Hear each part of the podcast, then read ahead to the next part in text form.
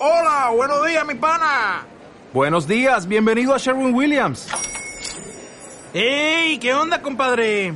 ¿Qué onda? Ya tengo lista la pintura que ordenaste en el ProPlus app. Con más de 6.000 representantes en nuestras tiendas listos para atenderte en tu idioma y beneficios para contratistas que encontrarás en aliadopro.com. En Sherwin Williams somos el aliado del PRO.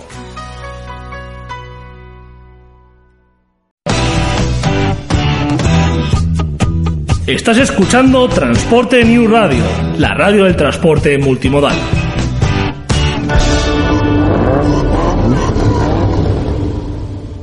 Aquí comienza Cámara y Acción con Pilar Fernández. It was a teenage wedding and the old folks wished them well. You could see that Pierre did truly love the mademoiselle. The young monsieur and madame have rung the chapel bell. C'est la vie, say the old folks. It goes to show you never can tell. They furnished off an apartment with a two-room robot sale. The coolerator was crammed with TV dinners and ginger ale.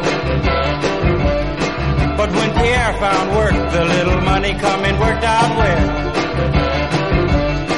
C'est la vie, say the old folks. Goes to show you never can tell. They had a high-fi phone, oh boy, did they let it blast. 700 little records, all rock, rhythm, and jazz. But when the sun went down, the rapid tempo of the music fell. C'est la vie, say the old folks. It goes to show you never can tell. They bought a souped up chitney, was a cherry red 53. And drove it down to Orleans to celebrate the anniversary. Buenas tardes a todos y bienvenidos a una nueva edición de Cámara y Acción. Estaremos con vosotros los lunes a partir de las 7 de la tarde y os pondremos al día de todo lo relacionado con el mundo del cine, estrenos del mes, noticias, vida y milagros de vuestros actores y actrices favoritos. Estamos transmitiendo desde Transporte News Radio, emitiendo en streaming desde nuestra página web matriz www.transportenewsradio.com. Asimismo, estamos en TuneIn buscándonos por la palabra transporte y ya está disponible nuestra propia app para móviles Android que podréis adquirir a través de nuestras redes sociales así como en Google Play. Como formas de contacto, ya sabéis, tenéis a vuestra disposición el correo electrónico cámara y acción arroba transportenewsradio.com, así como nuestras redes sociales, tanto Facebook como Twitter, buscándonos por cámara y acción FM. Con vosotros Pilar Fernández al micrófono y a los mandos técnicos, como siempre, Jorge Martínez. Comenzamos.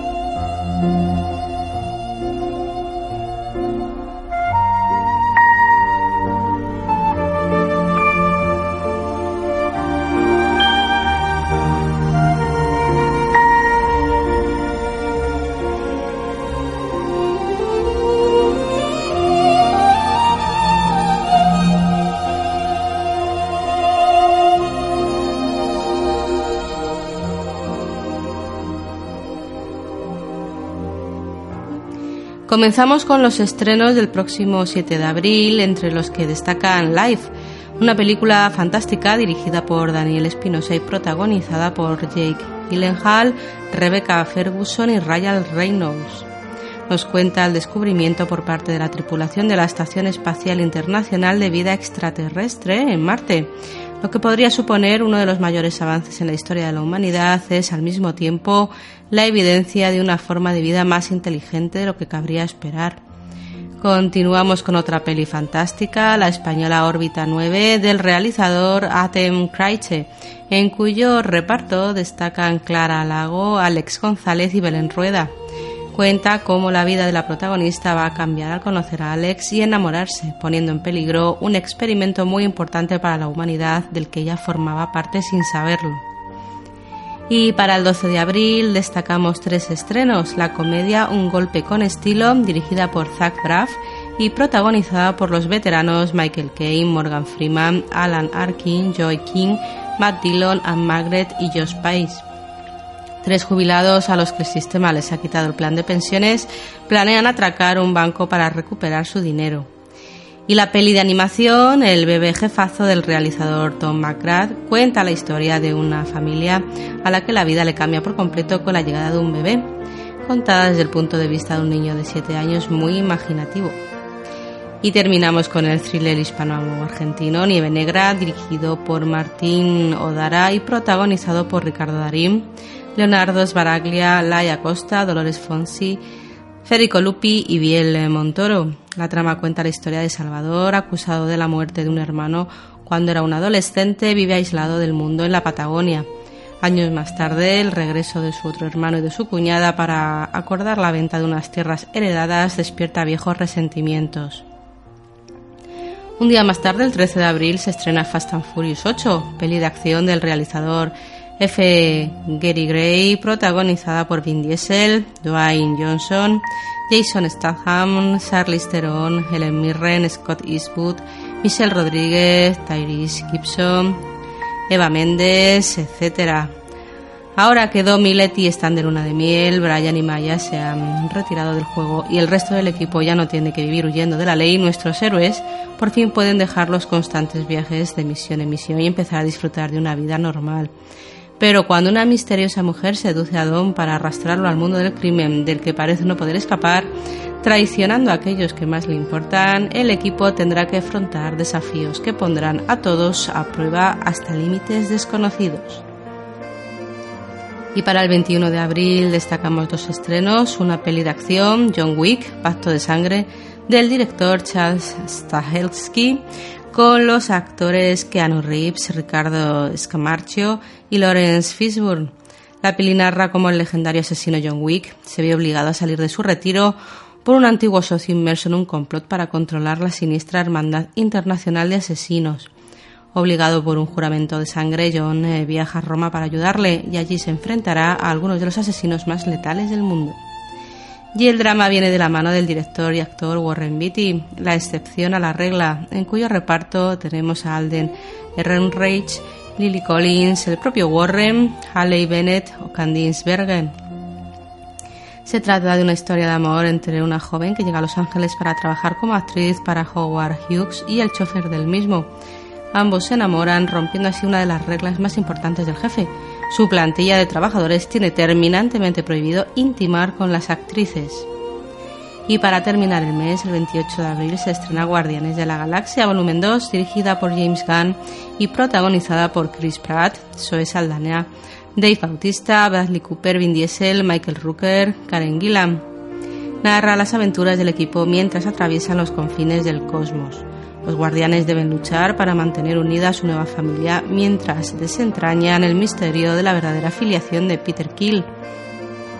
Los viejos enemigos se convierten en los eh, nuevos aliados y los personajes favoritos de los fans provenientes de los cómics clásicos acudirán en ayuda de nuestros héroes mientras el universo cinematográfico Marvel sigue expandiéndose como el universo.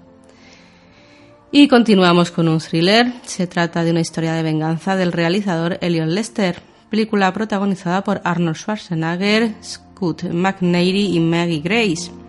Narra la historia verídica del accidente aéreo de Uberlingen en Alemania en 2002, en el que chocaron dos aviones dejando decenas de muertos. Schwarzenegger da vida a Roman, un padre de familia que ha perdido a su mujer y a su hija y que busca al responsable del accidente para vengarse. Y finalizamos con el drama inglés Lady Macbeth del director William Oldroyd, con los actores Cosmo Jarvis, Florence Pugh, Paul Hilton y Naomi Aki. En la Inglaterra rural de 1865, la protagonista vive angustiada por culpa de su matrimonio con un hombre amargado al que no quiere y que le dobla la edad y de su fría y despiadada familia. Cuando se embarca en un apasionado idilio con un joven trabajador de la finca de su marido, en su interior se desata una fuerza tan poderosa que nada le impedirá conseguir lo que desea.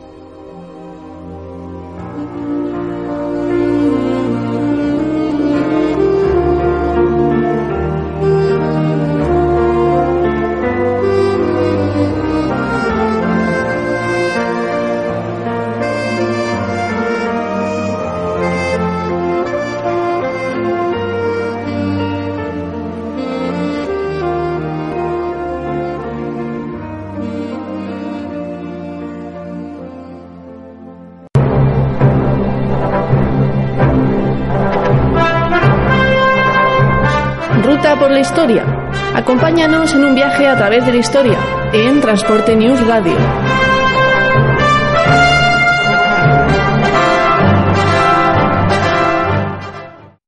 Yo no cargo ni descargo mi camión. ¿Y tú? Campaña contra la carga y descarga de los camiones por los conductores. Únete. Más info en el blog de Transporte News Radio, la radio del transporte.wordpress.com.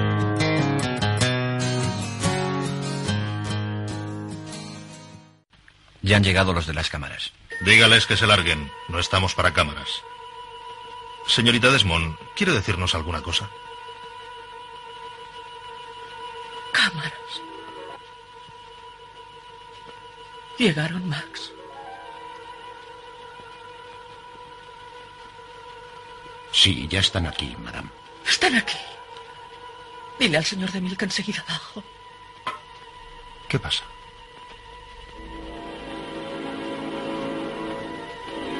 Creo que solo hay una manera de hacerla bajar. Prepararemos el coche. ¿De acuerdo? Cuando usted quiera, ya está todo listo, madame. Gracias, Max. Perdonen, caballeros, pero debo prepararme para rodar. ¿Qué es lo que pasa? ¿Confesó? ¿Por qué lo hizo? ¿Ha confesado? ¿Está todo listo, caballeros? Enseguida. ¿Esa cámara? Lista.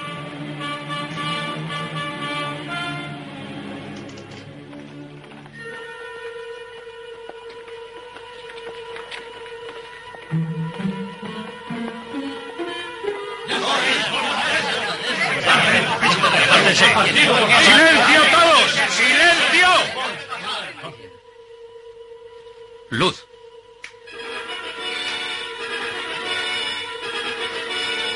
¿Estás lista, Norma? ¿Qué escena es? ¿Dónde estoy? En la escalera del palacio. Oh, sí. Sí. Abajo. Están esperando a la princesa. Está bien. Cámara. ¡Acción!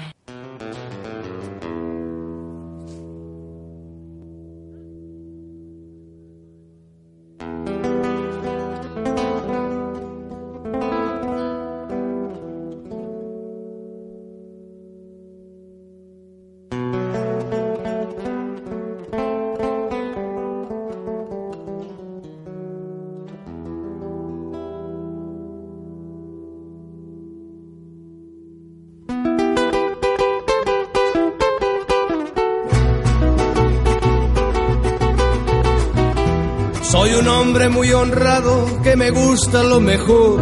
A mujeres no me falta ni el dinero ni el amor.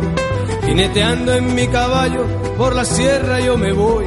Las estrellas y la luna ellas me dicen dónde voy. Ay, ay, ay, ay, ay, ay, mi amor. Ay, mi morena de mi corazón. Comenzamos hablando de la vigésima edición del Festival de Cine en Español de Málaga, en la que la película Verano 1993 de Carla Simón se llevó la biznaga de oro a la mejor película española. El jurado ha distinguido también al film hispano-cubano Últimos días en La Habana de Fernando Pérez con la biznaga de oro al mejor largometraje iberoamericano. La película con más premios del palmarés ha sido No sé decir adiós de Lino Escalera, que se ha alzado nada más y nada menos con el premio especial del jurado de mejor actriz para Natalie Pozal, de mejor actor de reparto para Juan Diego y al mejor guion para Pablo Remón y Lino Escalera.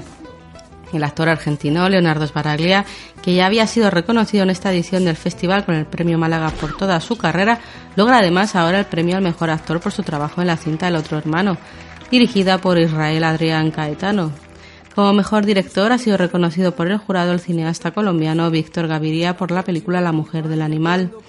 En este vigésimo Festival de Cine en Español de Málaga se han incluido por primera vez producciones iberoamericanas en la sección oficial y se entregan dos biznagas de oro, una la mejor película española y otra la mejor iberoamericana. Y entre aplausos, el malagueño más internacional, Antonio Banderas, recibió de la mano de su hermano la biznaga de oro del Festival de Cine de Málaga como homenaje a su carrera. Según anunció, ya está inmerso en nuevos proyectos como volver a dirigir una película de la que ya tiene empezado el guion.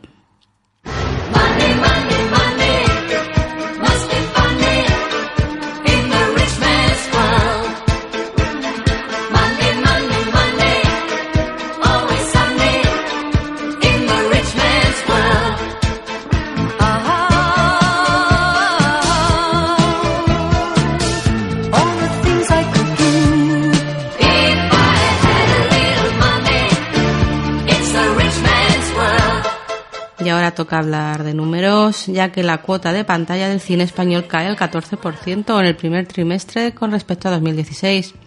Julieta ha sido la película nacional con más repercusión internacional.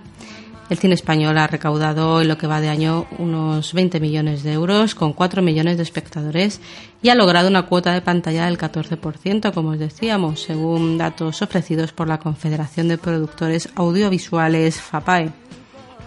La cifra supone un retroceso con respecto al mismo periodo de 2016, un año excepcional en el que se lograron 36 millones de recaudación y una cuota del 19% en el primer trimestre, gracias al impulso de títulos como Palmeras en la nieve o Cien años de perdón.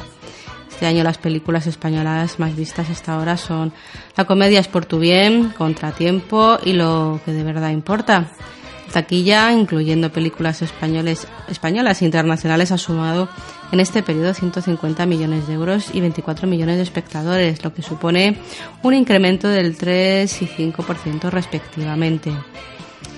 Y ahora queremos hablaros brevemente de un sector del mundo del cine al que no se le presta mucha atención. Se trata de los figurantes. El pasado 13 de marzo en el Teatro Circo Price en Madrid se celebraron los premios de la Unión de Actores, evento que aprovecharon un grupo de figurantes para reclamar sus derechos. En concreto reclamaban un trato digno para la figuración y pedían que se aclararan algunos puntos que han quedado ambiguos en el convenio que se firmó el 18 de mayo del año pasado, como las horas extra o los desplazamientos.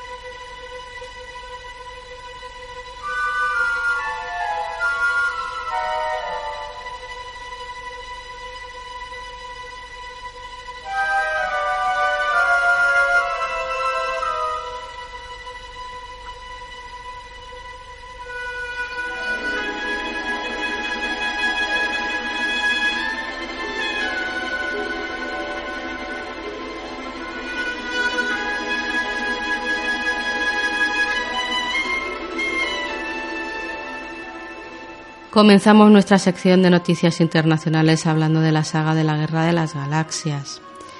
Y es que Bob Iger, el mandamás de la Disney y responsable en gran medida del futuro de la franquicia, ha comentado que ya han empezado a hablar de lo que podría pasar tras el episodio 9, sobre cómo podría ser otra década y media de historias de Star Wars, imaginaos. Y claro, teniendo en cuenta que el episodio 9 llegará en el 2019 y que muchos dan por seguro otro de los spin-off para 2020, nos plantamos con Disney hablando de continuar con la maquinaria encendida hasta 2035. Lo que aún no se puede asegurar es si lo harán alrededor de los Skywalker o preferirán ampliar el universo a base de historias paralelas. Asimismo, el alto ejecutivo ha indicado que Carrie Fisher aparecerá en el episodio 8 y que su actuación permanecerá como está, tendremos a la general Leia Organa tal y como estaba previsto, aunque ya se verá cómo solucionan el asunto en el siguiente capítulo tras su fallecimiento. sobre la película del joven contrabandista aún sin título, ha comentado que comienza con Han Solo cuando tenía 18 años y llega hasta los 24 años. Hay algunas cosas significativas que suceden en la vida de Han Solo que ocurrirán en esta película, como adquirir cierto vehículo y conocer a un cierto Wookiee. También se descubrirá por qué obtuvo su nombre.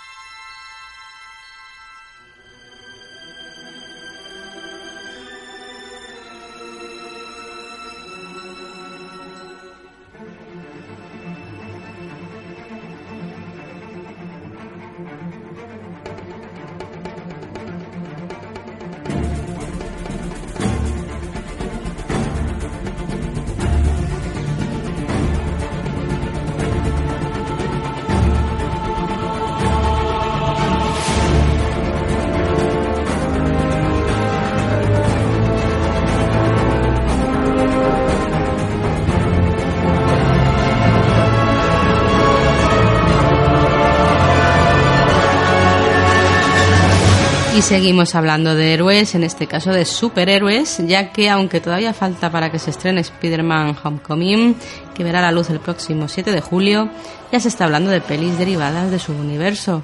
Para comenzar, ya se ha confirmado el desarrollo de una película sobre Venom, uno de los eh, grandes enemigos del hombre araña, y además ya ha empezado a hablarse sobre un spin-off protagonizado por Gata Negra, una de las seductoras aliadas del héroe.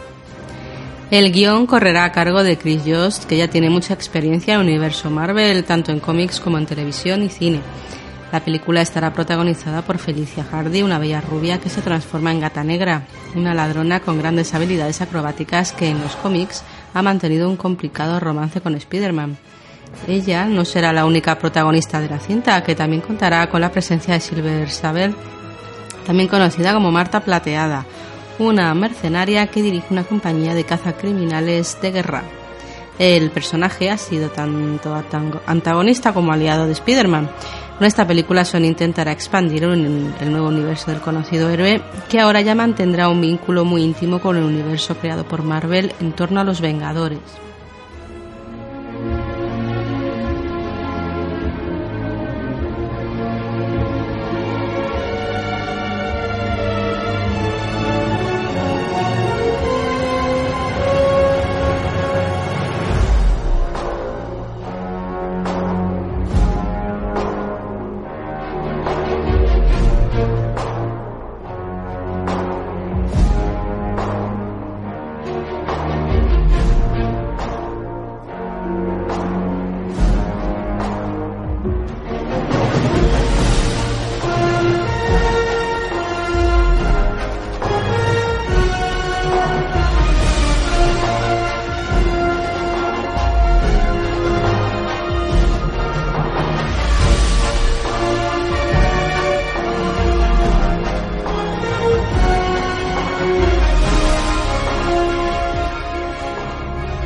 Y no nos movemos del universo Marvel, ya que Logan supera los 500 millones de dólares en la taquilla mundial, convirtiéndose en la cuarta película más taquillera del universo X-Men.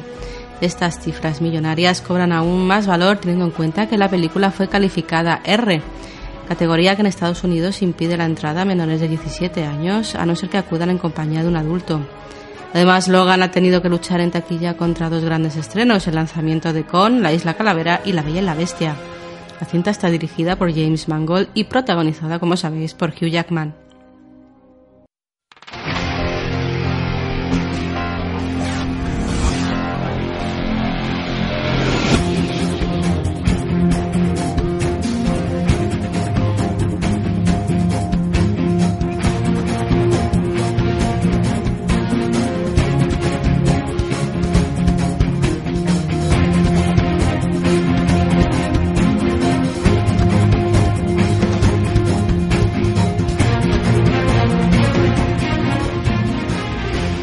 Y seguimos hablando de la Marvel, ya que os hablamos de un actor que también ha interpretado a uno de los personajes de este, de este universo, en concreto el de Iron Man. En esta ocasión, Robert Downey Jr. interpretará al Dr. Dolittle en una nueva película dirigida por Stephen Gahan. El personaje, un médico victoriano que habla con animales, fue creado por Hugh Lofting. Y la historia de este personaje se ha adaptado varias veces al cine, siendo la versión más exitosa la que protagonizó en 1998 Eddie Murphy. Downey también protagonizará Spider-Man, Homecoming y la última entrega de Los Vengadores, Infinity War, y también está previsto que participe en Sherlock Holmes 3.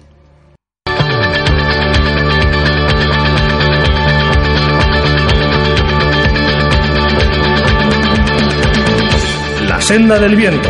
Encuéntrate a ti mismo y resuelve tus conflictos interiores. Los miércoles en Transporte News Radio.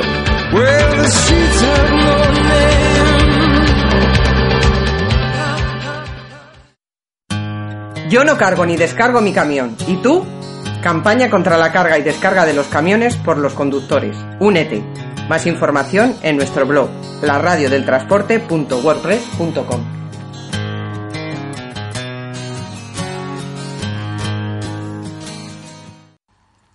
Y continuamos aquí en Cámara de Acción. Queremos aprovechar para felicitar a una fuerza de la naturaleza que nació en abril, en concreto el 24 de abril de 1942. Se trata nada más y nada menos que de Barbara Streisand.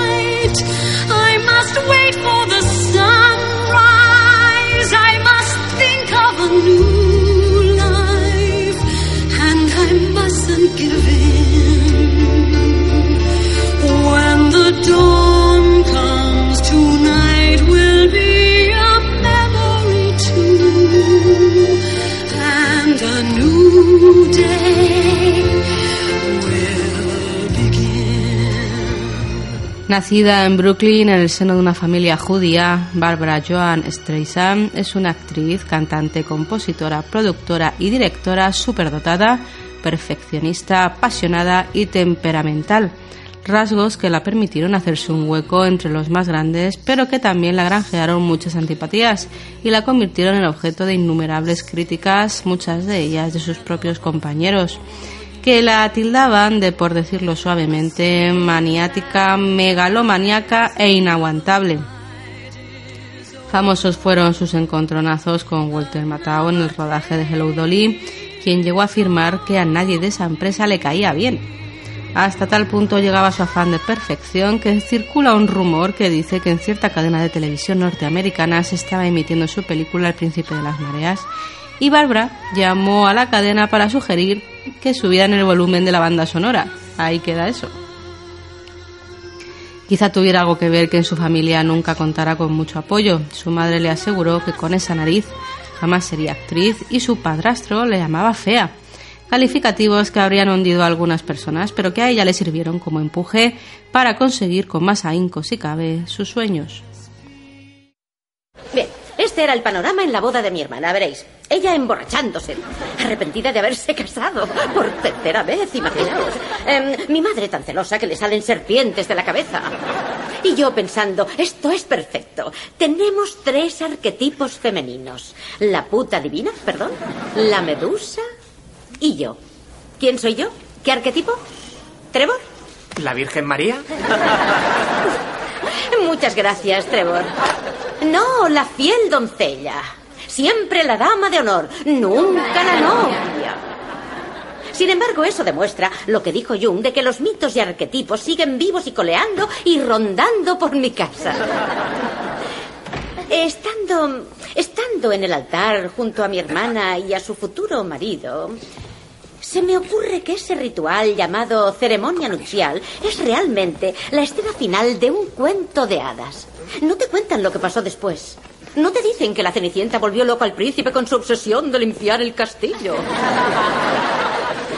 Porque echaba de menos su aspiradora. No, no nos dicen lo que pasa después porque no hay un después.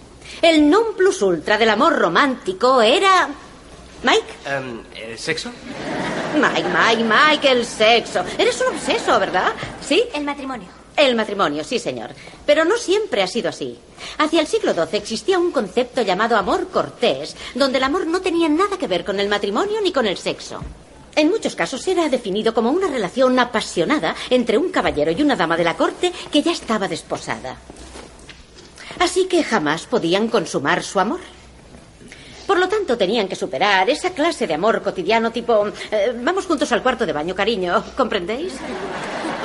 Y perseguían algo más divino. Eliminaban el sexo de la ecuación y les quedaba solamente la unión de las almas. Pensadlo. El sexo fue siempre la fatídica poción amorosa. Ved la literatura de la época. Lanzarote y Ginebra, Tristana y Solda, la consumación solo llevaba a la locura, la desesperación o la muerte. Expertos clínicos, humanistas y mitieste coinciden en la creencia de que el verdadero amor tiene dimensiones espirituales. Y el amor romántico no es más que una mentira, una ilusión, un mito moderno, una manipulación desalmada. Y hablando de manipulación, es como cuando vamos al cine y vemos a los amantes besarse en la pantalla y sube la música y nos lo tragamos, ¿no? Y cuando salgo con mi pareja, si cuando me da el beso de despedida no oigo la filarmónica en mi cabeza, lo planto. La cuestión es, ¿por qué nos lo tragamos? Nos lo tragamos porque aunque sea un mito o una manipulación, en el fondo todos queremos enamorarnos, ¿no? ¿Por qué? Porque esa experiencia nos hace sentir completamente vivos. Los sentimientos se elevan, nuestras emociones aumentan, la realidad cotidiana se hace añicos y salimos despedidos hacia el cielo. Puede que solamente dure un momento, una hora, una tarde, pero eso no disminuye su valor. Porque nos quedan unos recuerdos que guardaremos toda nuestra vida. Hace tiempo leí un artículo que decía, cuando nos enamoramos oímos a Puccini en nuestra mente. Me encantó. Creo que es porque su música expresa por completo el ansia de pasión que hay en nuestra vida y de amor romántico. Y mientras escuchamos la Bohème o Turandot o leemos Cumbres Borrascosas o vemos Casablanca, un poco de ese amor también vive en nosotros.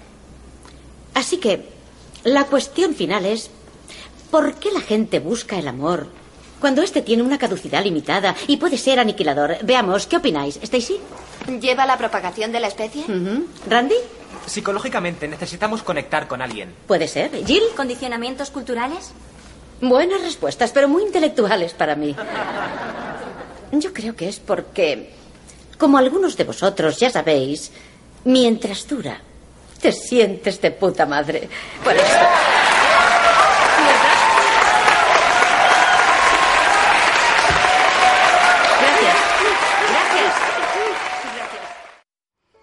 Aparte de esto, la Streisand cuenta con un sinnúmero de premios, entre ellos dos premios Oscar, cinco Emmy, ocho Grammy, cuatro Globos de Oro y un Tony, entre muchos otros, gracias a su frenética actividad discográfica en los años 60, 70, 80 y pese a su relativa inactividad en las últimas tres décadas, continúa siendo la artista solista femenina que más ha vendido en la historia de Estados Unidos.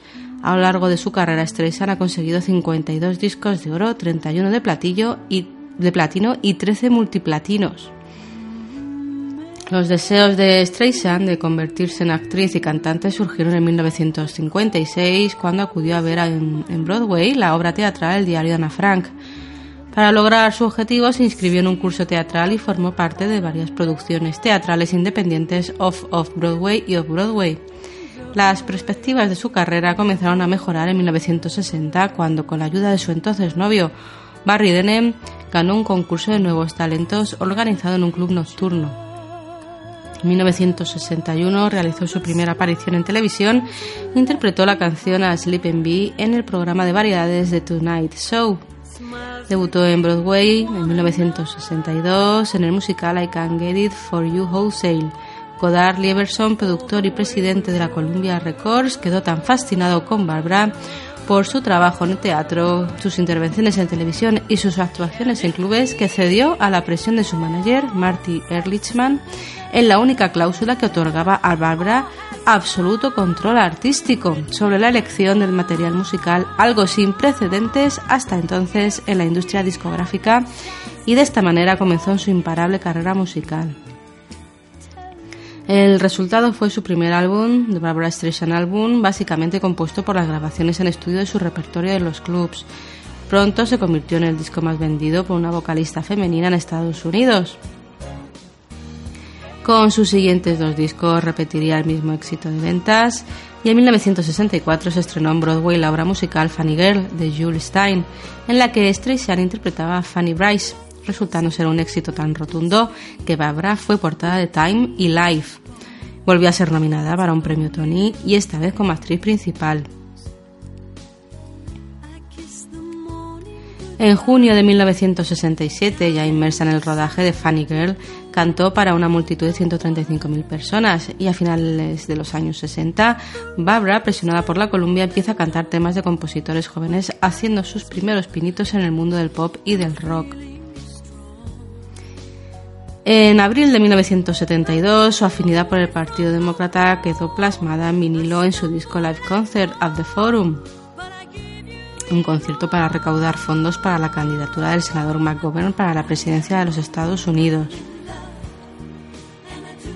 En febrero de 1976, y ya inmersa en el rodaje de la nueva versión de Ha nacido una estrella, se publica Classical Barbara, una colección de música clásica cantada por Streisand que dejó boquiabiertos a los críticos más duros en este campo musical.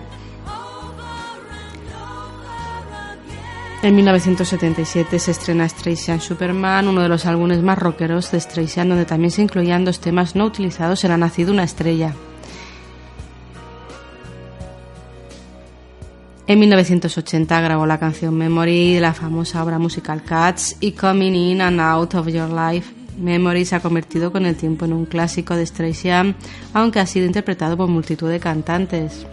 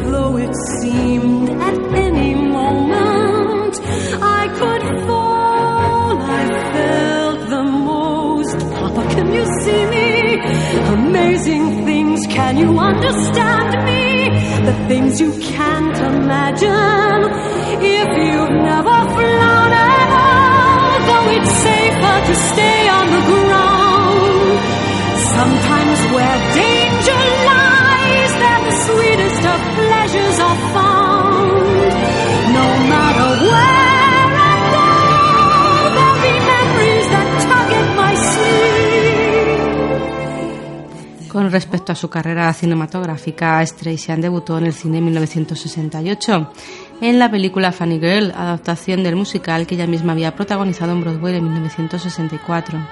El papel la hizo acreedora del premio Oscar por Mejor Actriz, compartiéndolo con Catherine Hepburn por El León en Invierno, la primera vez en la historia que se producía un empate en esta categoría. A esa presentación le siguió Hello Dolly, película musical que también recibió críticas mayoritariamente positivas, siendo nominada al Globo de Oro por Mejor Actriz en Comedia Musical. En 1969 funda junto a Paul Newman y Sidney Poitier la eh, productora First Artist, con el objeto de garantizar la realización de proyectos que los grandes estudios hubieran rechazado. En 1971 se unió Steve McQueen y en 1976 Dustin Hoffman. En 1972 protagoniza junto a Ryan O'Neill la locada comedia de Peter Bogdanovich ¿Qué me pasa, doctor? Convertido en un clásico de las comedias americanas, obtuvo un enorme éxito en la crítica y aumentó su legión de seguidores.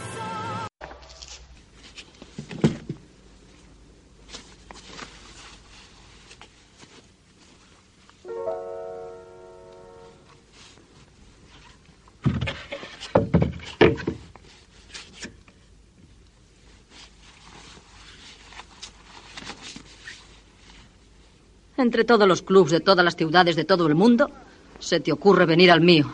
Toca el piano. Yo no...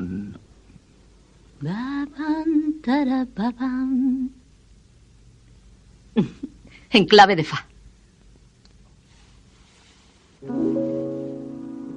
A kiss is still a kiss. A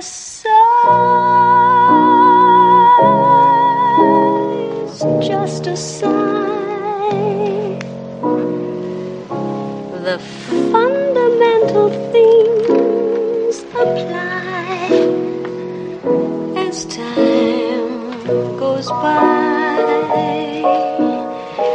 That's very good.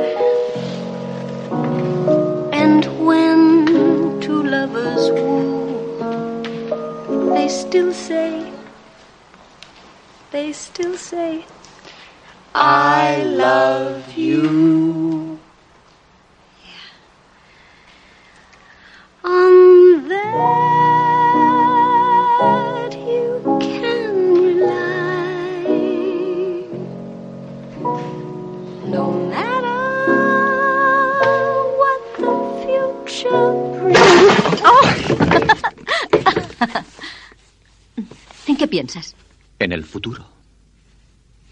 Al futuro? Verás, a juzgar por el próximo pasado. ya sabes creo- lo que dijo Edmund Burke. No proyectes el futuro por la norma del pasado. Burke. Te extrañará que una chica como yo cite a un tipo del siglo XVIII como Edmund Burke. Estudié ciencias políticas en la Facultad de Colorado. De ahí sacaste toda tu información Oye, sobre las tienes rocas. un maletín igual al mío. ¿No? ¿Mm? Nada. Eh, Geología avanzada en Wesley. ¿Y dónde aprendiste En música? Bennington, apreciación musical. ¿Y Computadoras, Universidad del ¿Algo Nordeste. más? Arqueología en el Instituto Tuskegee. Semántica general en la Universidad de Chicago. Medicina veterinaria en Texas. ¿Te basta? ¿Qué pretendías llegar a hacer? Alguna carrera. ¿Por qué era tan importante? Era importante para mi padre. Se disgustó mucho cuando me invitaron a abandonar la primera ¿Te facultad. invitaron a abandonar? Me echaron. ¿Quieres saber por qué? No. No. Eh, Bueno, entonces me mandó a otra facultad, pero tampoco dio resultado. No lo dio ninguna. Algunas veces lo pasaba bien, leía buenos libros, iba mucho al cine, pero siempre había algo que salía mal. Sí, no hace falta que me lo jures. Pero esta vez yo no tuve la culpa. ¿Qué pasó? Nada. En serio, nada. Estaba en una clase pequeñita y entonces se quemó todo. ¿Se quemó? Bueno, en realidad explotó. ¿Activismo político? Química superior. Ya. Y ahora me da miedo volver a casa. A mí también. ¿Te da miedo? Yunis y yo venimos desde Iowa. El conservatorio consiguió reunir dinero necesario para que yo pudiera optar al premio, pero no. ¡Ey! Se me olvidaba darte esta carta. ¿Qué carta? Estaba debajo de la puerta cuando volví a tu habitación. ¿La has abierto? Si no, ¿cómo la iba a leer? ¡Judith! ¡El premio! ¡El señor Larrabee! Sí, ya lo he visto. ¿Te das cuenta? ¡Los 20.000! Sí, sí. Tengo que decírselo a Yunis. Claro que sí. Después de todo es... Sigue siendo mi Claro novia. que sí. Y merece ser la primera. O al menos la segunda. Sí.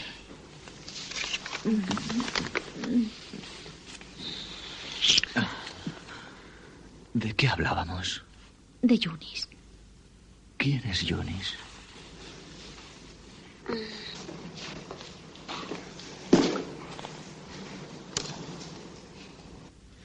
¿Yunis?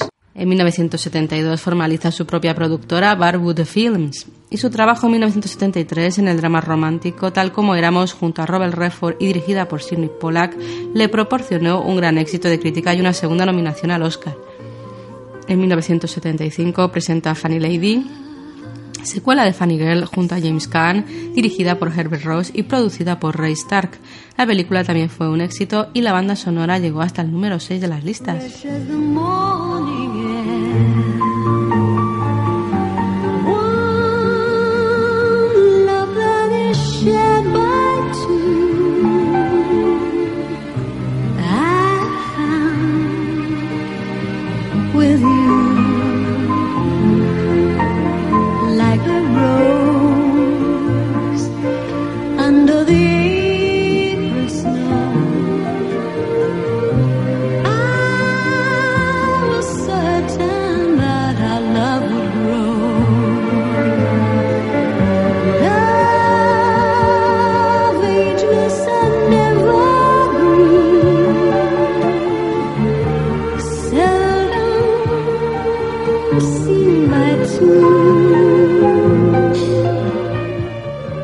Nacido una estrella, se convirtió en la película más taquillera en la carrera de Streisand como protagonista. Fue la segunda película en el box office de ese año después de Rocky. El film mostraba una Streisand sexy moderna, además de tener un control sin precedentes detrás de la cámara como productora ejecutiva. Barbara recibe su segundo Oscar, esta vez como compositora de Evergreen como mejor canción original, convirtiéndose en la primera mujer en la historia en recibir este premio. En 1983 produjo, dirigió, escribió y protagonizó Gentle, film que recibió duras críticas desde el sector judío más ortodoxo, pero eso no la amedrentó, muy al contrario, ya que repetiría experiencia posteriormente en El Príncipe de las Mareas y El amor tiene dos caras. Y en el año 2004 protagonizó junto a Robert De Niro, Ben Stiller, Jessica Alba, Terry Polo, Owen Wilson y Dustin Hoffman el film Los padres de él, elenco con el que repetiría en 2010 en la secuela Ahora los padres son ellos y en, en 2012 protagoniza una comedia menor titulada Un desmadre de viaje dirigida por Anne Fletcher. Con respecto a su vida personal, mantuvo sonoros romances con algunos de los compañeros de rodaje como Ryan O'Neill, Omar Sharif, Steve McQueen o Chris Christopherson, con Warren Beatty, John Boyd, Pierre Trudeau, Don Johnson o Elvis Presley. Estuvo casada con el actor Elliot Gould, con quien tuvo su único hijo Jason Gould y mantuvo también una larga relación con el peluquero convertido luego en productor de cine John Peters. Desde el 1 de julio de 1998 está casada con el actor y también director James Brolin. Streisand es conocida por su orientación política liberal y progresista y es una activa defensora de sus ideas dentro del Partido Demócrata. Es asimismo una firme defensora de la causa de Israel y en junio de, mil- de 2013 concurrió especialmente invitada a la celebración del 90 aniversario de Simón Pérez. Por otra parte, su implicación política en la lucha por los derechos civiles de las mujeres gays y lesbianas, las causas medioambientales, así como el absoluto control que ejerce sobre todo su trabajo, a menudo le convierten también en blanco de la hostilidad de los sectores conservadores de la industria del cine y la prensa norteamericana, que no pueden negar su impresionante carrera artística y sus incuestionables éxitos, pero los simplifican reduciéndola a la categoría de diva o convirtiendo en noticias sobre los aspectos más banales de su vida íntima.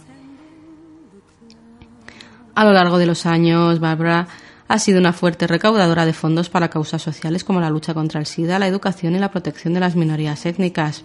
Sus ideas sobre la posición de los artistas a la hora de participar en el proceso político quedaron reflejadas en su discurso en la Universidad de Harvard, El artista como ciudadano, reproducido íntegramente por el New York Times y el Washington Post. También ha sido reconocida con un doctorado honorario en Artes y Humanidades por la Universidad de Brandeis. En febrero de 2001 le fue concedido el premio del Instituto Americano del Cine por su trabajo como directora, actriz, guionista, productora y compositora. Ha recibido también la Medalla Nacional de las Artes concedida por el Gobierno de los Estados Unidos y el Gobierno de Francia la ha condecorado con la Orden de las Artes y las Letras y más recientemente, 2007, como oficial de la Legión de Honor.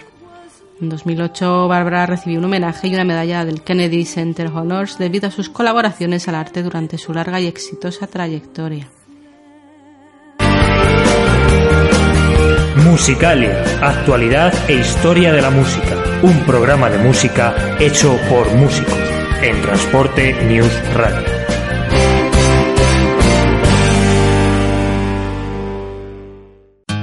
Yo no cargo ni descargo mi camión. ¿Y tú? Campaña contra la carga y descarga de los camiones por los conductores. Únete. Más info en el blog de Transporte News Radio, la radio del transporte.wordpress.com.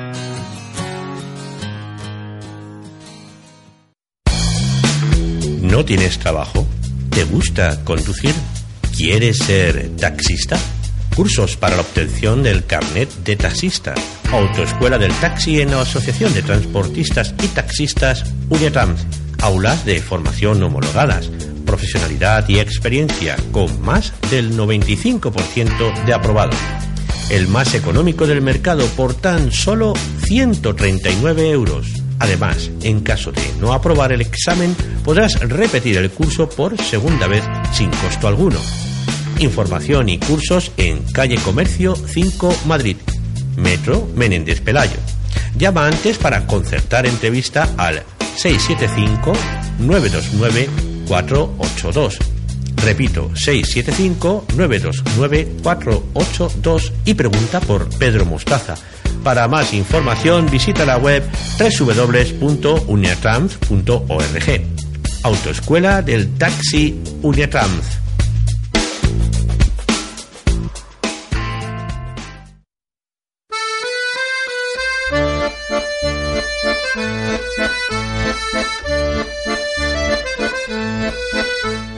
Pues esto ha sido todo por hoy. Aquí os dejo con la compañía de Transporte News Radio, emitiendo en streaming desde nuestra página web matriz www.transportenewsradio.com. Asimismo, como ya sabéis, estamos en TuneIn buscando por la palabra transporte y ya está disponible nuestra propia app gratuita para móviles Android que podréis adquirir a través de nuestras redes sociales así como en Google Play. Recordad que te podéis poneros en contacto con nosotros eh, mediante correo electrónico en cámara y acción arroba transportenewsradio.com y que podéis localizarnos en las redes sociales tanto en Facebook como en Twitter buscándonos por cámara y acción FM. Finalmente, si queréis escuchar nuestros programas en diferido en cualquier momento y lugar, podéis hacerlo accediendo a nuestros canales de iVoox, tanto el propio cámarayacción.ivox.com como el canal de la emisora transportenewsradio.ivox.com. Buenas noches y buena suerte.